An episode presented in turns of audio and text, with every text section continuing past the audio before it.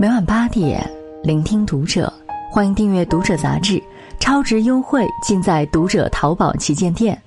大家好，我是小楼，关注《读者》微信公众号，和你一起成为更好的读者。前几天，一则网友爆料，引起很多人的围观。女子晒出了自己爱马仕买包的经历。对话中，女子在微信上用试探性的语气询问。买了两万多的配货，能不能买某热销款的包？没想到这位销售员直接开怼：“两万多，你跟我开口提那个包，你在开玩笑吧？”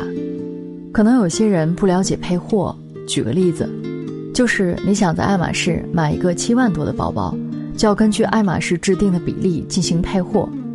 假如这个比例是一比一，那你只有在店里购买七万元的配件，才有机会买到这个包。爱马仕的配货营销一直被人诟病，还有柜姐的傲慢态度也是一大槽点。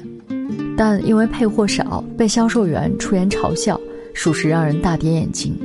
毕竟，连李佳琦、薇娅这种一天能卖出一百亿的顶流主播，都在镜头前卖力地介绍着产品。每天直播五六个小时的李佳琦，在直播间永远都保持兴奋状态。他说：“一旦主播显示出疲倦。”观众也会疲倦。显然，高高在上的姿态，在这个时代早就已经吃不到红利了。一份名为《二零二零年中国奢侈品市场势不可挡》的报告显示，二零二零年全球奢侈品市场因疫情遭受重创，在全球市场萎缩的大背景下，中国境内奢侈品消费却逆势上扬百分之四十八，近一年。中国奢侈品市场的规模就从全球总额的百分之十一跃升至百分之二十。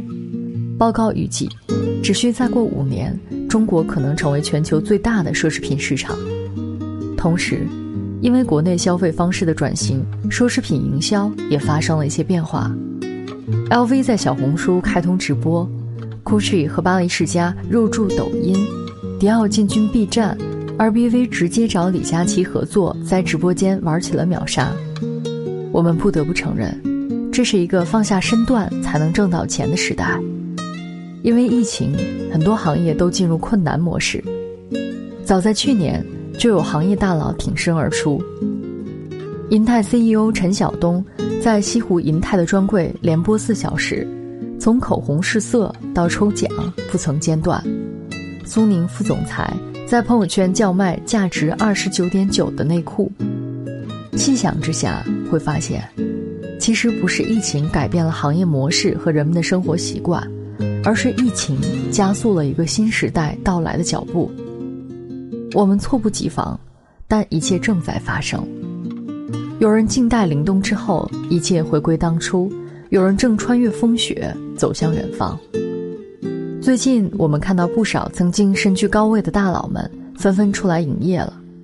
六十岁的新东方校长俞敏洪在直播卖书，搜狐 CEO 张朝阳直播讲物理课，李国庆教人写 PPT，王石做了美食探店家。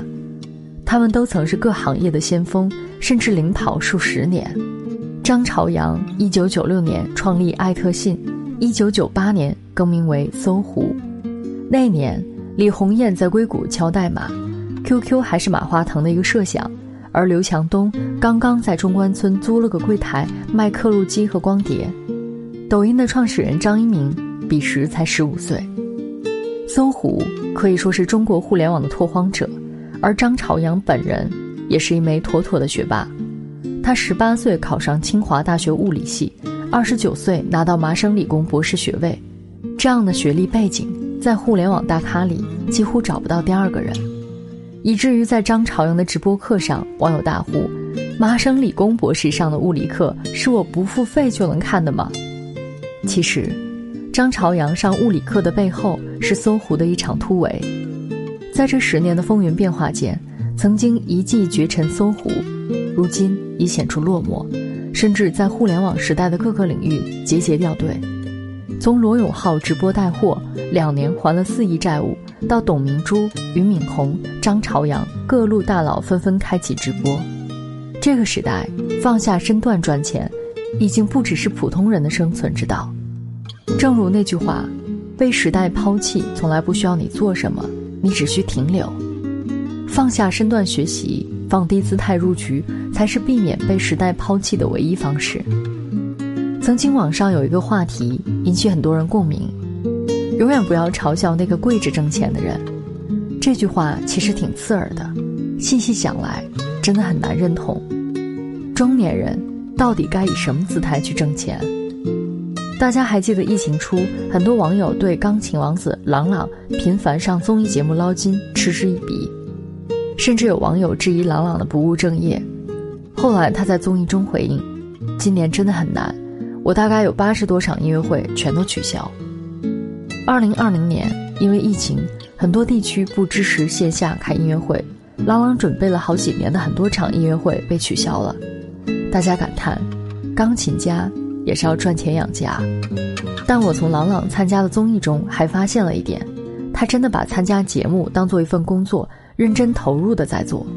节目里的钢琴家郎朗毫无架子，甚至可以说十分接地气，努力配合综艺效果，认真接梗，烘托氛围。发现自己夸张的表情能制造节目效果，还努力贡献了一系列表情包。正如节目收尾时，周深和杨迪给朗朗的评价：用心。与其说不要嘲笑那个跪着挣钱的人，我更想说，不要嘲笑一个认真用心挣钱的中年人。前段时间，湖南长沙的一位卖菜因为变态的服务，在全网火了，甚至被人民日报点名表扬。这位卖菜阿姨的孩子因为工作繁忙，经常不在家吃饭，只能点外卖。她便抓住年轻人的痛点，突发奇想，开创了一周菜单服务。年轻人不喜欢做饭，他就帮年轻人把菜洗好、切好、搭配好，拿回家一炒就好了。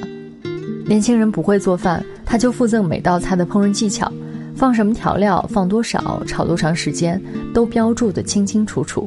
一周菜单服务推出之后，深受年轻人的喜爱，李阿姨的生意迅速变得火爆起来。卖菜再普通不过的一份工作，甚至在很多人眼里毫不体面。有人觉得是苦难，而有人却能挖掘出机遇。用心钻研的人，总能在毫不起眼的地方发出光来，照亮一方天地。去年曾在我是歌手的舞台上。以一首《煎熬》惊艳全场的女歌手李佳薇，被拍到在做房屋中介。因为疫情，商演被全部取消，失去经济来源的她选择兼职去卖房子。网友感叹：一代铁肺女王，竟沦落到去做房产中介。但在媒体拍到的视频里，李佳薇一头利落短发，身着黑色职业装，周到地服务着客户，看上去十分耐心且专业。视频爆出后，他大方回应道：“是真的，我在当代销售人员，我很努力做功课，也很用心接待进来的客人。人到中年，赚钱的姿势真的不重要，就像面子这东西，有时候你越费尽心思去争取和挽留，反而什么都留不住。放下身段，认认真真赚钱吧。中年人的体面在内不在外，停止学习。”停止思考，放弃尝试，才是这个时代的杀人利器。